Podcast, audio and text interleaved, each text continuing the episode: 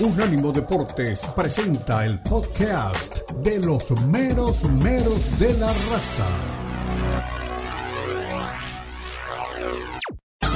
Llegan los meros meros de la raza. El poeta Leo Vega, Omar Orlando Salazar y Lalo Leal nos brindarán una perspectiva suspicaz sobre los últimos acontecimientos en la Liga MX, las principales ligas de Europa, América Latina y la MLS, porque son los meros meros de la raza en Unánimo Deportes.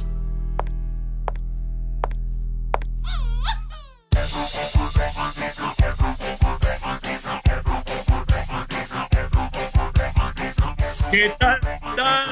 Bienvenidos a los meros meros de la raza y gracias a Dios es viernes. Viernes 23 de febrero estamos en Unánimo Deportes Radio para ustedes y hay muchas novedades. Se sacude dinámicamente el mundo del fútbol desde lo más triste a lo más alegre. Lo más triste es que se ha confirmado el veredicto de culpable en el caso de acoso sexual de Dani Alves, lo que incluye en alguno de sus párrafos la palabra violación, la abogada del jugador dice que cree en su inocencia y que va a apelar, pero la noticia todo esto es que podría salir tan pronto como en el mes de mayo de este mismo año. ¿eh? Las cosas que pasan y que uno quisiera nunca tener que hablar de ellas, pero son noticias y hay que tirarlas. Buenas noticias por el lado de las garzas. La MLS puso a rodar el balón y el Inter. Sí, el Inter de Messi debutó con victoria. Leo y Luis sin goles, pero con asistencias y el Tata habla aquí en nuestros micrófonos. Paren las rotativas, como decía por ahí Minguito y el preso en aquellos hermosos personajes cómicos, pero con mensaje de vida de los programas argentinos de aquella época. Paren las rotativas Guardiola sueña con dirigir a una selección después del City. Eso no es novedad. La novedad que levanta las sospechas es que lo dijo por segunda vez en el día de ayer en una cadena que emite desde Brasil. Lo dijo en ESPN Brasil y la pregunta es, ¿tomará Pep el desafío que no quiso Carleto? Vamos a desarrollar más adelante en el fútbol mexicano un rebaño emboscado por pumas hambrientos. El equipo de Lema le quiere dar el tiro del final a los de Gago. Se juega el clásico joven, se detiene la capital mexicana y todo el país. Las águilas que vuelan bajo reciben a una máquina imparable. Aquí habla el hacedor de la misma. Martín Anselmi. Vamos a dar una mirada de lo que pasa en la Copa Oro Femenil. Aquí, ¿Por qué se juega con cuatro selecciones eh, de Conmebol en la CONCACAF? Se lo vamos a explicar. No se enojen. Entrenadores al borde de un ataque. ¿Recuerdan aquella hermosa canción de la rubia de México, de Yuri, cuando hablaba de hombres al borde de un ataque? Así hay varios entrenadores en México. La pregunta es cuál de todos ellos se va primero. ¿Y es culpa de los entrenadores o de los equipos que no invierten porque no hay descenso? Tigres de Ciboldi, con Ciboldi sancionado, recibe al Atlas. Los felinos, sin su domador, enfrentan a los zorros. El sublíder, sí, el sublíder, el Pachuca, se expone a los rayos que vienen de ganarle nada más ni nada menos que a las Chivas. Necaxa Pachuca se juega aquí. Y por un pedido de miles de mensajes, le vamos a poner una puntita nada más. Las dos o tres primeras respuestas que nos regaló Guillermo Almada en nuestro programa del día miércoles. Si usted lo escucha, son imperdibles y las vamos a analizar. Debería estar conmigo ya a esta hora nada más ni nada menos que el gran Omar Orlando Salazar. Lo tenemos por ahí, relator. Feliz viernes, bienvenido. ¿Cómo le va? ¿Qué novedades nos trae? Adelante, relator. Bienvenido. Bueno, lo veo conectado, relator, no lo escucho. Usted me dice cuando esté listo para tirar su titular. ¿Qué tal, relator? ¿Cómo le va? Bienvenido, feliz viernes. ¿Qué novedades nos trae hoy? ¿Qué tal, poeta? Saludo para usted y para todos los compañeros. Bueno, eh, en materia de información, la de José Lu, que se va a perder por lo menos unas tres semanas en el equipo del Real Madrid por un problema de un edema que tiene en el tobillo. la sanción a Robert Dante Siboldi que se ha aplicado por aquello que sucedió en el partido contra Cruz Azul. Eh, son tres fechas y una sanción económica la que se le aplica al técnico de Tigres. Y después lo que tiene que ver con la Copa Oro Femenina, donde se destaca el duelo de Colombia frente a Brasil para lo que va a ser la jornada de este fin de semana, una Copa Oro que cada día en materia de la fémina va tomando mucha más auge, mucha más fuerza, así que por eso lo destacamos dentro de los titulares, además porque son consideradas dos selecciones de las más fuertes en lo que tiene que ver con el ámbito internacional. En la Copa de Oro con CACAF podríamos decir dos selecciones sudamericanas son las estrellas. Prepárese para el análisis previo, que en el otro segmento vamos a revisar todo esto para que la gente, ahora que ya vamos por la segunda fecha, empiece a saber de qué se trata y por qué. No solamente estas dos, sino Paraguay y Argentina, que son de Comebol, están jugando en este campeonato de Copa Oro de CONCACAF. Último momento, ¿eh? Acabo de recibir de las manos maestras del teletipo del arquitecto Tomás Colombo información sobre Karim Benzema, que ayer se hizo un gol en contra, pero su equipo igual siguió avanzando en la Copa. Karim Benzema, después del partido frente al Navaor Namahan en la Champions League de Asia, donde avanzaron, dijo, no tengo ningún problema con el entrenador Gallardo. Todo lo que se ha escrito es mentira. Faltó que dijera, es un muñeco Gallardo. ¿Cómo la ve? bueno, vamos a hablar ahora del fútbol mexicano, de dos equipos que sorprenden. Sorprenden Necaxa porque de la mano de Fentanes, uno de los pocos entrenadores mexicanos que sobrevive en la liga, le ganó las chivas de Gago, se bajaron varios de la gagoneta, pero sorprende el rendimiento del equipo del Pachuca, un equipo que perdió 18 jugadores después de salir campeón, que tuvo que armar tres equipos en tres años y que tuvimos la suerte de tener aquí en estos micrófonos a Guillermo Almada, el técnico del equipo de los Tuzos. A pedido de los miles de oyentes que han pedido que se repita, no le vamos a poner toda la entrevista. Un par de respuestas, por favor, mi querido Johnny Morel, del bueno de Guille Almada, y nos metemos a través de su cintura a analizar lo que puede pasar en este partidazo frente al Necaxa. Suéltelo, Johnny. El otro día en la conferencia de prensa del fin de semana, este es un equipo en formación, el techo todavía está muy alto, hay, muchas cosas que mejorar. Y, yo lo miro hacia grandes rasgos de opinador nada más.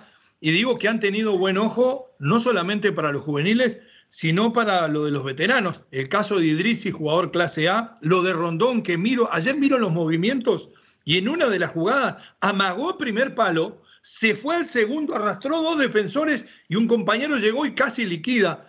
Lo que hace el, chiquito que cada día es más grande dentro del equipo ni que hablar de lo de Bautista, que es una, una perla en bruto.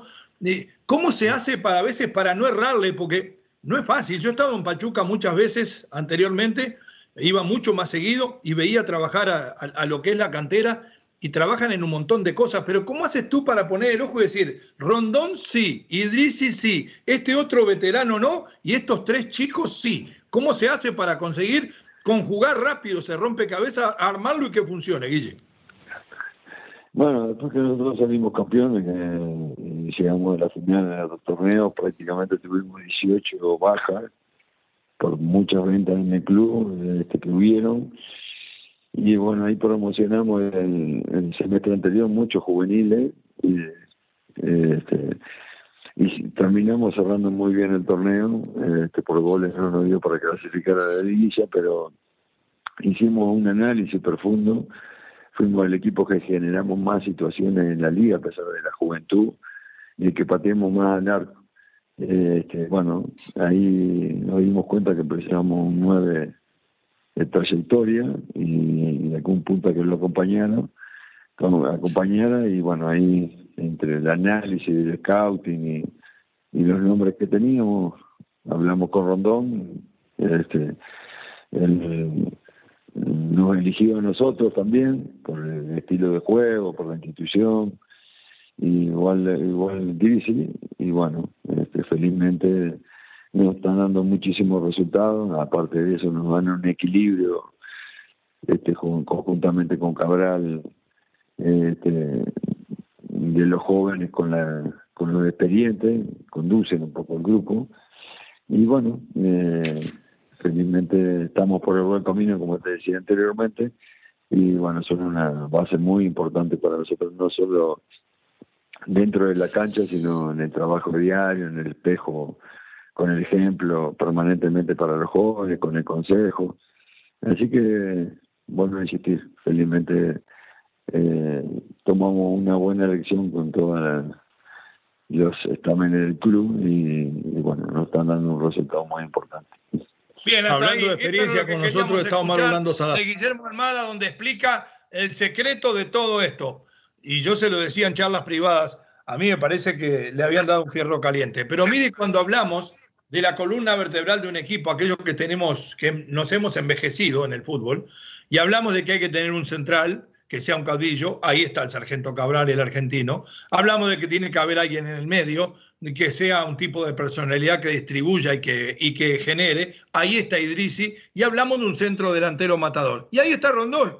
Entonces, si a eso le agregamos el chiquito que ha crecido a la sombra de estos tres, porque siempre decimos, para que los jugadores que vienen emergiendo terminen de crecer, tienen que estar rodeados de jugadores de experiencia que le den la solidez, que le den la tranquilidad y que hagan el trabajo de alguna manera sucio, porque hablábamos de Rondón y sus movimientos, para que estos jugadores emerjan. Y Pedraza anda bien, y Sánchez, que ya es mayor, también anda bien, y hay una cantidad de jugadores que han sobresalido. Yo creo que tiene enfrente, mi querido Omar, a un rival difícil. Cuidado con el Necaxa, porque aquí lo voy a decir, no importa la nacionalidad.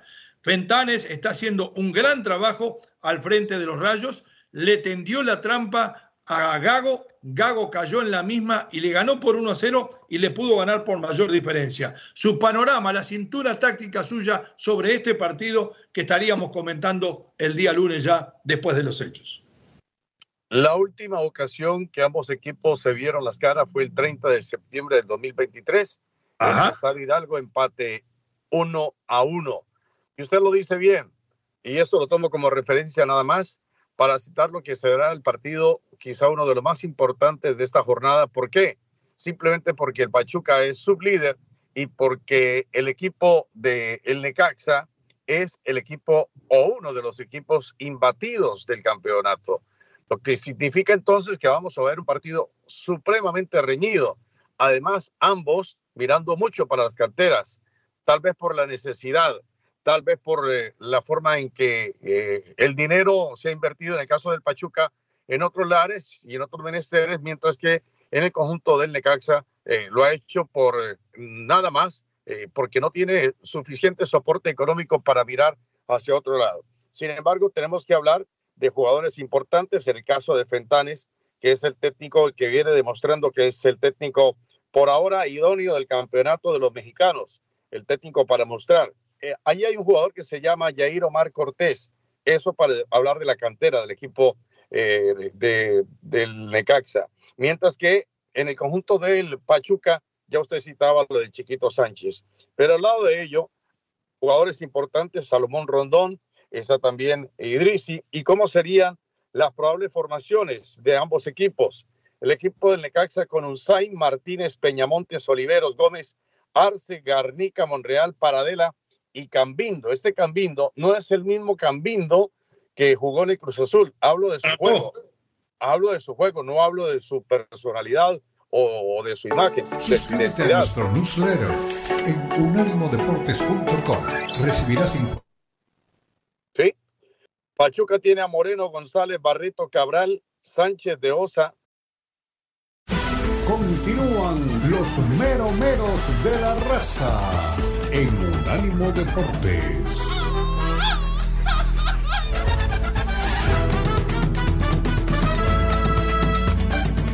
Volvemos, regresamos, menos menos de la raza. Gracias a Dios, es viernes, ¿eh? llegó el fin de semana y hay fútbol por todos lados. Vamos a meternos en un tema que realmente eh, pone nerviosos a muchos. Le hablábamos de entrenadores al borde de un ataque. Le voy a hacer un repasito nomás, Omar, y después vamos a escuchar algunas declaraciones que algunas tienen un par de días, pero que marcan nítidamente y representan lo que les quiero plantear.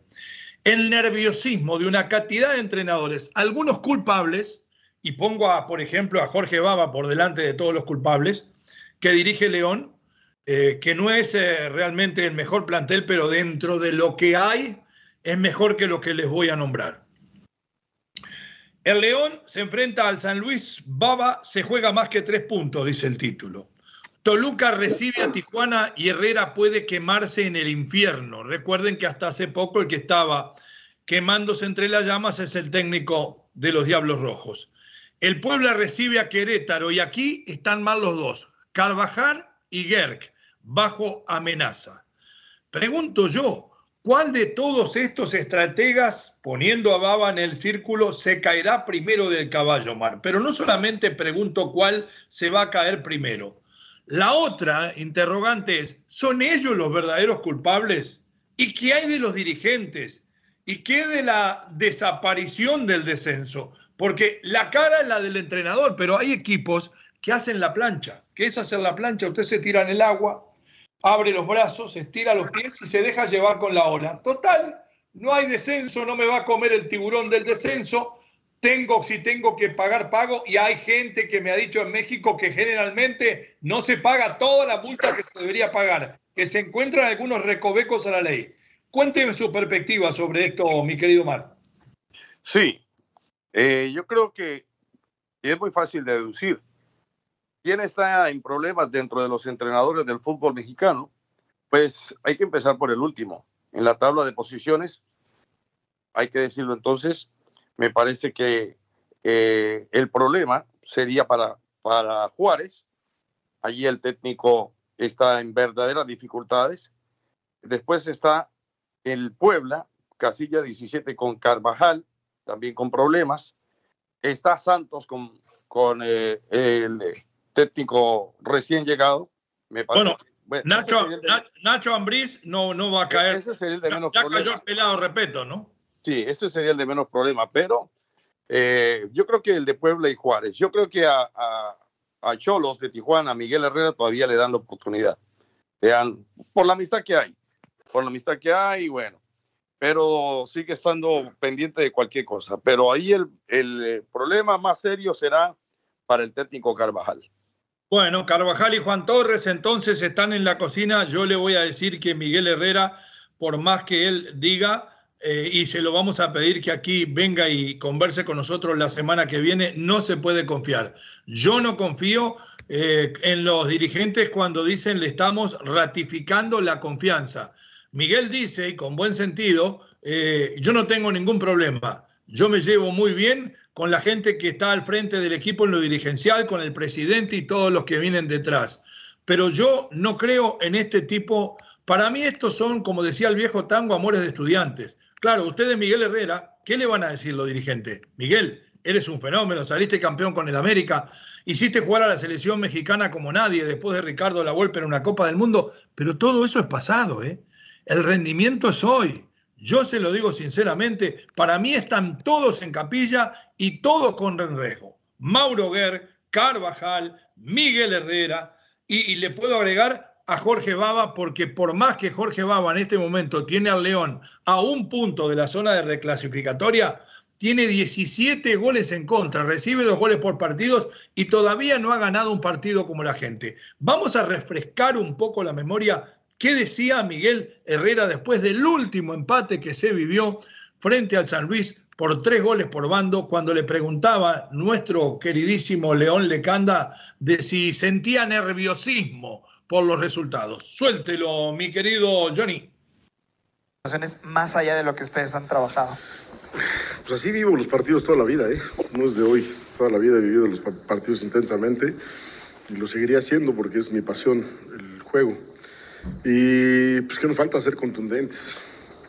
Tenemos dos veces el 3-1 antes, muy claras, para tratar de finiquitar el partido y no concretamos. Y luego ellos se encuentran con un, par de sendos golazos, ¿no? Porque tiros de fuera del área, muy bien ejecutados. Pero pues, nos encontramos con el juego, ¿no? Pasamos por lagunas, seguimos teniendo esas lagunas de distracción, detallitos que, que bueno, siguen dándole oportunidades a los rivales, ¿no? A un lado, León. Esta da buena. Buenas noches, León Lecanda, ESPN. Un par de preguntas, Miguel. La primera, hoy podría argumentarse que Tijuana tuvo su mejor partido del torneo y pues, de todas maneras, más allá de venir incluso atrás en el marcador, pues sigue sin llegar a esa victoria, Miguel. ¿Cuánta presión sientes ya en el grupo de jugadores o ansiedad? Esa sería la primera. Por la, favor. la, la, presión siempre existe, León. Digo, ¿qué, qué está? Me preguntas tú, como me preguntabas cuando estaba en el banquillo del América, que es mucho más presionante, ¿no? Creo que siempre existirá. Y estar así, pues obviamente me presiona porque Jorge y Toño me han dado un respaldo impresionante y, y el equipo está trabaja, porque hoy ves un gran partido, pero yo he visto buenos partidos, ¿no? A veces el rival tiene muchas oportunidades de gol, pero nosotros también. Y no terminamos siendo tan contundentes. Empatamos con Chivas cuando nosotros tuvimos siete, ocho oportunidades claras de gol y ellos cuatro, ¿no? Y perdemos con, con Cruz Azul cuando ellos tienen siete oportunidades de gol y nosotros cinco. Y terminamos perdiendo con Pachuca cuando al final también tenemos tres oportunidades claras para empatar el partido. Y, y, y no estamos siendo contundentes, ¿no? Bien, mismo, hasta ahí la palabra de Miguel Herrera. Quería poner uno, esto a dos, nota, aunque tiene un par de días, porque habla de la presión y le dice a nuestro amigo León Lecanda, claro, León cubrió mucho tiempo Cruz Azul y el América, qué extraño que me preguntes ahora por la presión y no cuando dirigía el América. Y no es porque sea Miguel Herrera, porque digo lo mismo del caso de Carvajal y de tantos otros que están en el fondo de la tabla. ¿Qué le podemos pedir a estos equipos que están de la posición 12 para abajo que puedan plantear frente a equipos como el América, que tienen realmente dos once titulares, que anden bien, que anden mal o regular, es verdad. Pero mire, sinceramente, en el ataque, el América tiene a Henry Martin como centro delantero, jugador de la selección. Para muchos, el mejor delantero de toda la historia de México, después de Hugo Sánchez. Pero cuando no está Tronco, perdón, Henry Martin, juega Luis Quiñones en esa posición. Tiene por, a Jonathan Rodríguez por izquierda. Cuando no está Jonathan Rodríguez, juega el otro Rodríguez, el uruguayo que estuviera en la selección, Brian. En la mitad de la cancha es lo mismo. Usted trajo, ahora no sé para qué, al señor Di Lorenzum, el holandés que jugara en el Feyenoord, pero tiene a Cendejas, que es el que alterna con él y que para mí nunca debió alternar sino de ser titular. En el lateral izquierdo está Hueso Reyes y está Calderón. En la mitad de la cancha tiene a Fidalgo, si no tiene a Richard, a, a Richard paraguayo, tiene a Giovanni Dos Santos, puede elegir entre Linotsky y el uruguayo Cáceres en la saga. Entonces, creo que a esos entrenadores, a los que están de la mitad de la tabla para arriba, es en lo que hay que cargarle. Y a los entrenadores que están de la mitad de la tabla para abajo, habría que sentarse con conocimiento de causa, a ver un entrenamiento y ver si realmente trabajan bien o no. Hay que echarlos por lo que ven en las prácticas, no por lo que ven en los partidos, porque es tan desigual.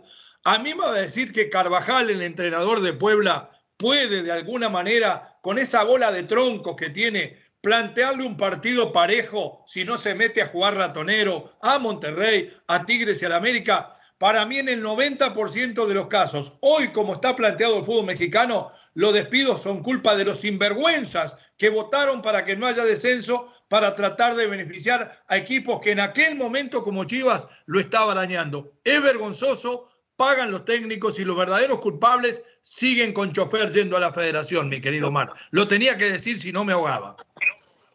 Bueno, ya lo dijo entonces. Uf. Mire lo que tiene el equipo de Cholos al frente. Tiene el partido contra Toluca este fin de semana.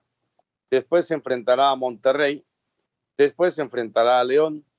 Después se enfrentará a Pumas. Después se enfrentará a Santos. Hasta allí, di- digamos que eh, son partidos complicados. Relativamente el que se viene contra Mazatlán y después contra el Necaxa, que es uno de los equipos eh, que hoy juega bien.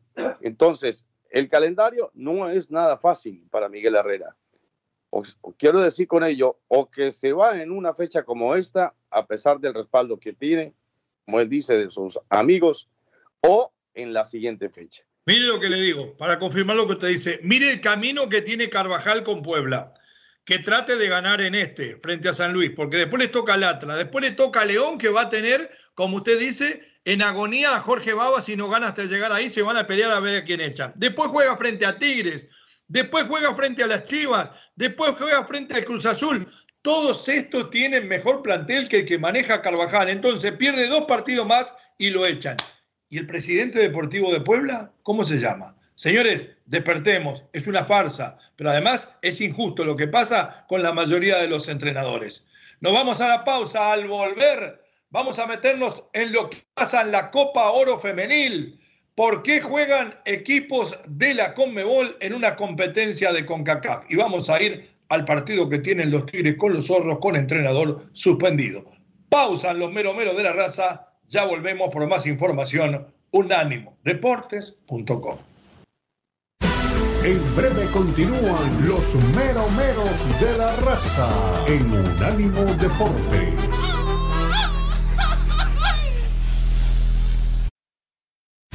Continúan los meromeros de la raza en Unánimo Deportes.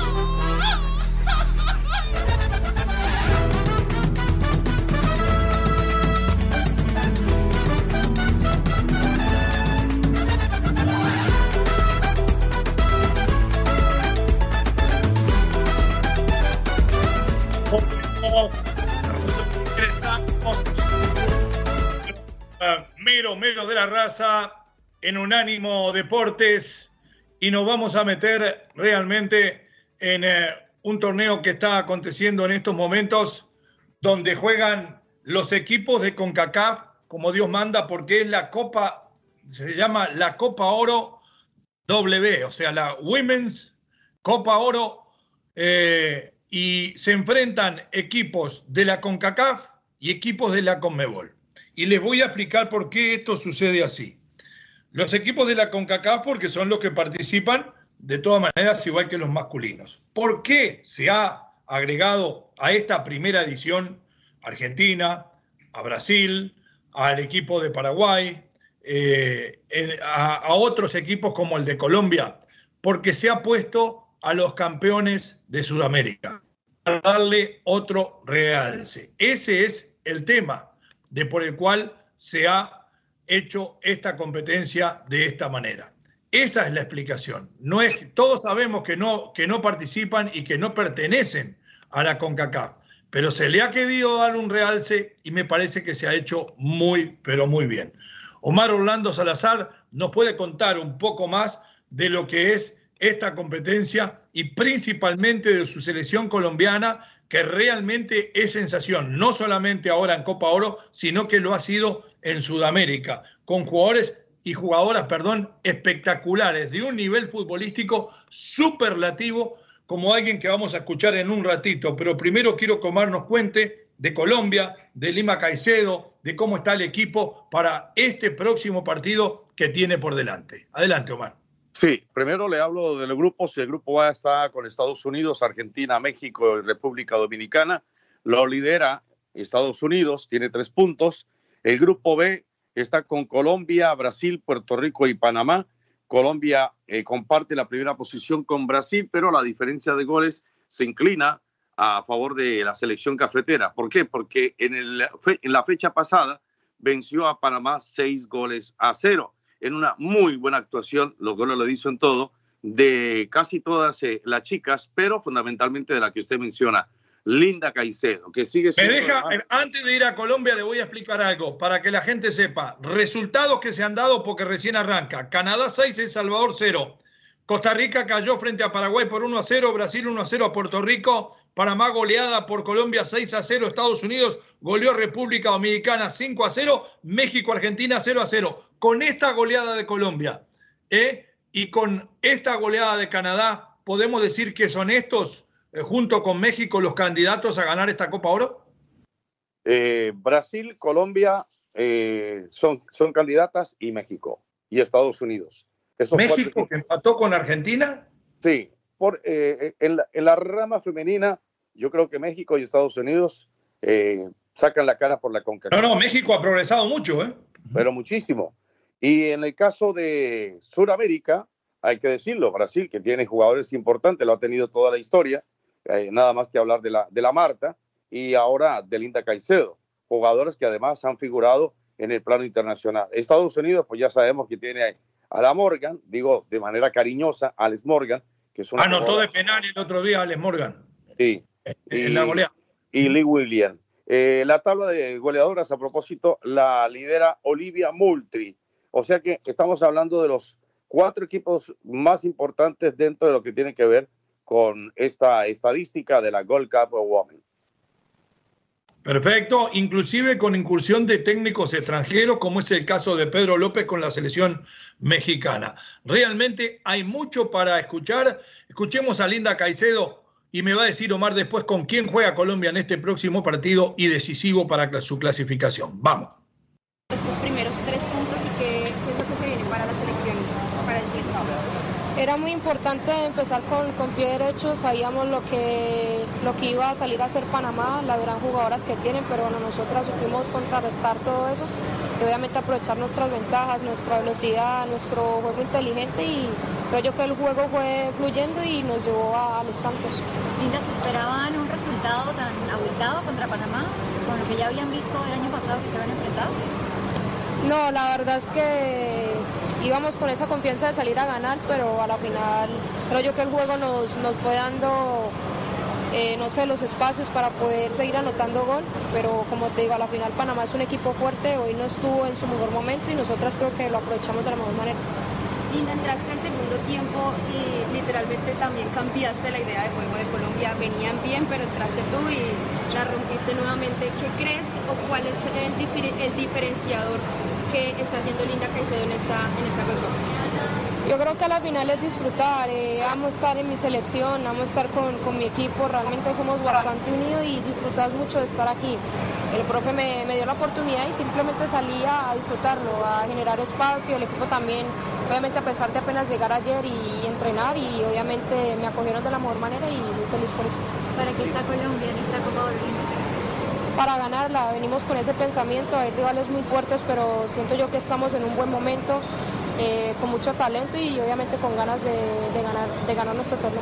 Linda, justamente antes de que llegaran las hacían una de las favoritas para Ahí estaba Linda Caicedo, no lo quiero dejar muy largo, pero acá hay cosas curiosas. La habíamos visto en competiciones anteriores y es realmente un demonio. Juega del centro hacia la izquierda, encaradora, con buen dribbling, con buena definición. Tiene 19 años, Omar y juega nada más ni nada menos que para el Real Madrid Club de Fútbol. Fue traspasada en su momento del Deportivo Cali al Real Madrid. Ya esta es la segunda temporada. Jugó 10 partidos en la anterior, lleva 15 en esta temporada de la Liga Femenil con dos goles anotados y es asombroso. No solamente lo bien que juega, sino a tan temprana edad que ya haya pasado al fútbol español, donde realmente se trabaja muy bien, y nada más ni nada menos que el Real Madrid. Cuénteme algo de Linda, Omar, usted que la conoce mejor. Bueno, es, eh, como ya sabemos, la jugadora más importante que ha tenido Colombia en los últimos tiempos.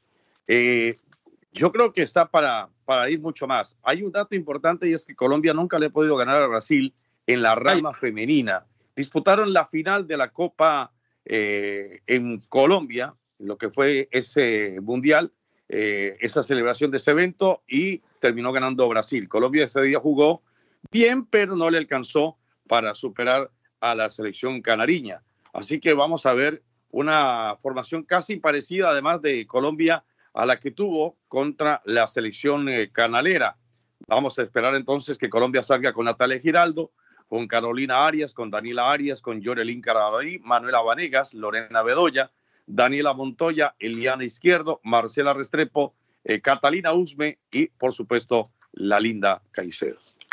Perfecto, México debutó con empate ante la selección argentina para resaltar varias jugadoras, entre ellas la más experimentada, que en su momento también jugara en el fútbol de español, como es Charlín Corral, eh, eh, yo siempre digo que Ulises de Corral, el lateral, Ulises Corral hoy es el hermano de Charlín. Charlín es la más famosa de la familia, temperamental, goleadora, fuerte, activa todavía físicamente, en un valorable empate frente a selecciones argentina en el arranque. Le voy a dar los partidos que hay próximamente de este campeonato. Día 24, o sea, mañana se estarían enfrentando Puerto Rico, bendito nene, frente a Panamá, Colombia, Brasil en el clásico de café, el día 25, el día domingo Paraguay, Canadá, El Salvador, Costa Rica, el 26 Argentina, República Dominicana, el clásico de la CONCACAF Estados Unidos, México. Ese es realmente un partido para alquilar balcones. Nos vamos a la pausa, volvemos al fútbol masculino después de ella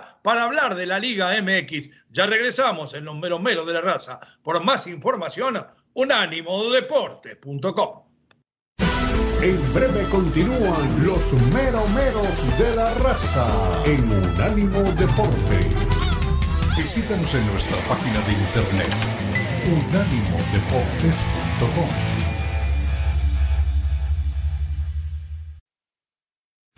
Continúan los meromeros de la raza en Unánimo Deportes.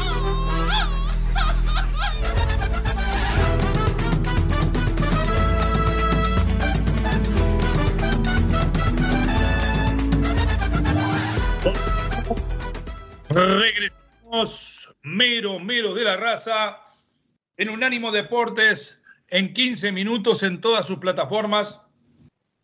305-600-0966, el número de contacto con nosotros. Y usted, si no se puede perder ningún programa de los meros meros, hoy menos.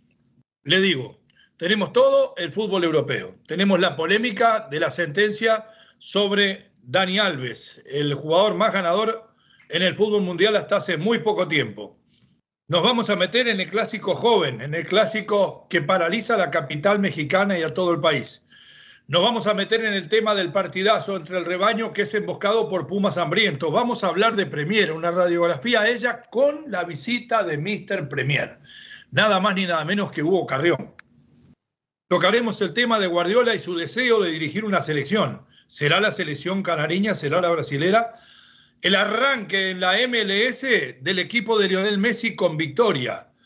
El Barcelona, el Real Madrid, los octavos de final de la Europa League y los problemas que está teniendo Chaquito Jiménez de cara al gol que parece haber solucionado en el día de ayer al estilo Chicharito. Pero, por si esto fuera poco, Israel de Gesa, ¿eh?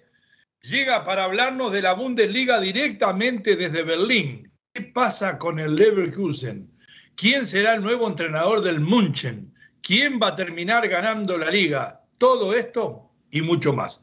Ahora sí, hemos metido en la última parte de radio de nuestro programa donde iremos ya en 12 minutos a estar en todas, en todas las plataformas y tenemos que tocar el tema del partido de Tigres frente al Atlas, con un Robert Dante Siboldi sancionado.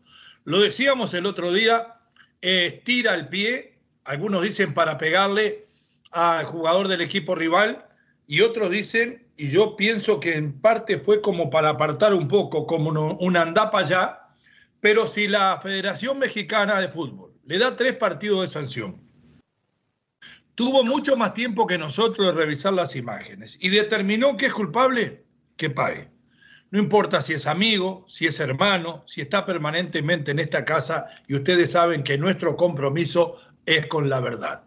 Escuchemos a Robert Dante Siboldi hablar de este partido chivo frente al Atlas y además hablar de este incidente por el cual se comió tres partidos y una sanción económica. Casi nada. Enfrentan a los zorros. No va a poder estar en la tribuna. ¿Va a influir esto en un bajo rendimiento del equipo de Tigres? Lo escuchamos, vamos con el placo. A nadie, a nadie. Mi postura desde que empezaron eh, los forcejeos y empezó el, el conato fue de querer intervenir para separar, para apaciguar, para calmar. Mi error es meterme. No debía haberme metido, no debía haber salido de mi zona, no debía haber invadido la cancha. Eso es hombre pero es imposible, soy muy pasional, siempre trato de, apaciguar, de calmar. No me fijé en eso, no, no, recordé que no podía invadir la cancha. Lo que quería era calmar a los jugadores, a los que vi primero, como Sepúlveda, que también le ofrezco una disculpa porque a lo mejor lo, lo, abracé un poco de más para que, pero vi que estaba enojado. Después, de hecho, quise disculparme y, y lo lo, saludé de vuelta y él entendió perfectamente. Después, enseguida veo que Dita está enojado, muy enojado, y quiero calmarlo y no se puede. Se vuelve a, generar otro conato y donde creo que también él está participando y, sus propios compañeros pueden controlarlo y ahí es donde yo participo. Donde hago un gesto, doy una zancada, donde quiero intervenir, busco meterme en el borbollón para ayudar a calmar, pero me encuentro que di un paso largo, quedé con un pie de apoyo, el otro extendido en el aire, y me desestabilicé y me agarré de Rotondi, que, que por suerte estaba Rotondi cerca y no me caí de milagro, con la intención de apaciguarlo y que eso no eh, creciera más. Eh, bueno, hasta ahí las declaraciones de Robert Goldi y aquí se ve por todos lados este, que está reconociendo su error, ofrece disculpas, le dan tres partidos y si después de revisar las imágenes eligen darle los tres partidos, es que alguna cosita además hizo. Eh, él dice que entró a apartar, yo le creo que entró a apartar, sin ningún lugar a dudas entró a apartar. Pero después, el jugador de Cruz Azul, que también es expulsado, al cual le dan tres partidos, me parece que tiró algún improperio sobre el lado de los, de los jugadores, inclusive del técnico de Cruz Azul, y él quiso como espantarlo. De todas maneras, ya me mojo, le digo, totalmente inapropiado. Lo primero que le enseñan a uno como entrenador es que no debe jamás de meterse en problema entre los jugadores. Y si se mete es para apaciguar. Creo que, como dice él, lo traicionó el temperamento, lo va a pagar muy caro, porque mire que tres partidos como este frente a los zorros, que son partidos bisagra, le pueden costar y mucho. No es lo mismo que si Boldi esté en la cancha para darle una indicación a André Pierre para darle una indicación a Pizarro, que esté su ayudante. Aquellos que hemos sido jugadores sabemos que hay un respeto especial y hay inclusive una familiaridad con el grito, con la voz del que está permanentemente a la orilla de la cancha. Aquellos que dicen no importa, el técnico no pesa, sí pesa. De la tribuna no va a poder tener la impronta de decir cubrilo, dobletealo por afuera, cuidado que se te mete la espalda. Eso no lo va a tener. Y el ayudante no tiene el mismo entrenamiento para dirigir que tiene el estratega. Lo escucho, Omar, sobre este tema y sobre el partido con los zorros del Atlas. Sí, primero hablar sobre la sanción, que seguramente la habrán estudiado de las distintas formas, eh, desde los distintos ángulos, con todas las cámaras que ahora se posee eh, en un estadio. Eh, y ya está, pues tiene que cumplir las tres fechas de suspensión y pagar la multa. Después de ello, hay que hablar que el partido contra Atlas no será tampoco un partido tan chivo como uno presume que puede ser, porque también Atlas tiene sus necesidades. También, Atlas, también Atlas quiere eh, avanzar un poquito más en la tabla de posiciones. ¿Qué se tendría para este partido de materia de formaciones? Tigres con el Patón Guzmán, estaría Angulo, eh, también estaría Purata, Samir, o de pronto vemos ya a Javier Aquino, que no ha podido encontrarse por una lesión en los últimos compromisos, Rafa Carioca, Gorriarán, Bruneta, Laines, Garza, Herrera y Guiña. Atlas tendría Camilo Vargas, Lozano, Santa María el peruano, Aguirre, Nervo, García, Saldívar, Rocha, Fulgencio, Murillo y Trejo. Eh, el equipo realmente no es que tenga la gran nómina, pero tiene sin necesidades. Hablo de los zorros del Atlas. Y Tigres arrancó no de la mejor forma el campeonato, eh, pero sabe que es un equipo protagonista además del mismo y que al final tendrá que estar en, la máxima circunstancia del torneo. Así que eh, todos presumimos que Tigres todavía sigue en el abanico de favoritos para el título del fútbol mexicano. No, que sigue, sigue, pero cuidado con descarriarse eh, y ponerse con este tipo de cosas, porque no va a pasar nada si viene eh, Tigres y le gana al Atlas y sigue trepado ahí en la cima y sigue metido, sigue metido entre los de arriba como está, porque está en la sexta posición. Ahora, si pierde y se cae fuera de zona de clasificación directa, usted va a escuchar los lamentos y las quejas de parte de los dirigentes de Tigres y del periodismo porque estamos buscando permanentemente, y bien se hace porque es parte de la profesión, contenidos, cosas que sean picantes, cosas que realmente marquen la noticia y marquen una pauta.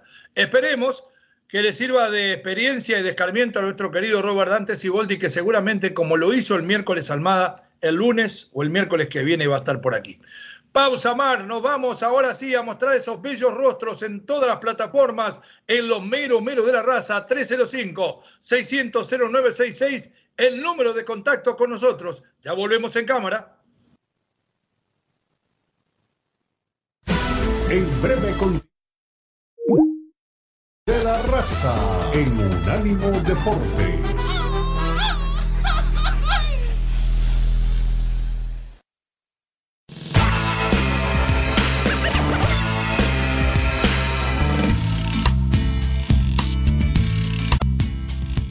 Unánimo Deportes Radio.